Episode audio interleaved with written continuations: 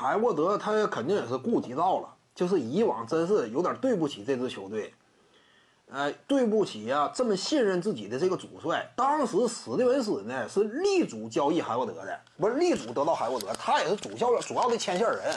海沃德加盟绿军呢，跟史蒂文斯关系也非常巨大，非常直接。你这样一来呢，就连自己曾经的恩师也被框里了，对不对？你看在管理层面前毫无面子可言。你看我听你的要这个海沃德，结果来了之后，长期是个病号，他心里也感觉有点过意不去。你是到了自己回馈球队的时候了，有时候是这样。你别光谈什么，对于真正的顶级球员来说，你放心啊。你像有一句话嘛，生活大于篮球。但对于真正的顶级球员来说，极高层次的、极有追求的，你你信不信？因为对于他们来说，生活和篮球是密不可分的。你不能把这者两者完全割裂开。说什么啊？我生活大于篮球，如何如何的？对于这些球员来说，篮球场上，尤其我看到机会的时候，这是生命当中至关重要的时刻。我错过一次，我终生悔恨。对于他们来讲，篮球这份事业，我追逐的团队荣誉，追逐的这些赛场之上的梦想，这已经生活当中最不可分割的一部分了。他的人生意义写在这片赛场之上。你说这会儿你能说严格的把生活和篮球区分开来吗？顶尖超级巨星通常都是生活和篮球啊两者之间密不可分，篮球就是生活，甚至都是你这玩意儿人家就一定错吗？也不见得。到了这个份儿上，我的追求就在这儿。尤其运动员嘛，职业生涯有限，有限的时间，我怎么不留下遗憾呢？遇到机会了，我不抓住啊，那，对不对？他以后也不是这么回事儿。因此，这话你也得分两方面看，看你追求到什么层次。这通常来讲，詹姆斯只要有一线生路，我也得打比赛。你说他能因为什么儿子开学、结婚之类，他都不会放弃队友的。就詹姆斯啊，包括斯蒂芬库里兹，你难以想象，就这种队内领军人级别的。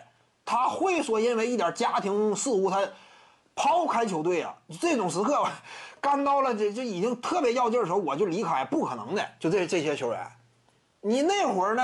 真说这么做那完了，那他无法交代嘛？这就是，这都无法交代。这种真正的核心，为什么之前小托马斯有些人调侃啊？你看他呀，是不是比较傻呀？当时自己亲人去世，他没有选择回去参加这个葬礼。你不要忘了，那会儿正是要劲儿的时候，而且小托马斯当时是队内领袖，他的角色跟布拉德利不一样。那布拉德利没有那么重的球场分量。说白了，至于他这种层次的球员来说，追求也相对有限，通常是这样吧。但是伊萨托马斯好不容易抓住了机会，之前一直被看扁，认为我身高矮呀，我谋求不了一个好的未来，今后你在 NBA 也无足轻重。在绿衫军我已经打出来了，甚至 MVP 呢？媒体长期投票，我位居前三了。这种机会摆在面前，你说以赛亚·托马斯他会不会珍惜呢？尤其我是这支球队的领头羊，关键时刻这玩意儿你得理解。什么这个以赛亚·托马斯傻又如何的？这种机会极其难得。对于他来讲呢，可能说人生就这一次，我以老大的身份率领球队打东决呀，能不能放弃呢？你说什么他傻？这玩意儿也不能说傻，对不对？因为至于他而言，这一刻是我自己人生当中最精彩的时光了。你现在让以赛亚·托马斯选择，当时他可能说都不会做出另外的选择，哪怕之后被球队抛弃，但个人的赛场追求归个人，对不对？我在赛场之上啊，曾经我留下的光辉印记，那是我最精彩的一年。整个到我生涯呀，甚至人生八九十岁，我闭眼之前，我都感觉为那一刻，甚至感觉有点骄傲。我作为一个运动员。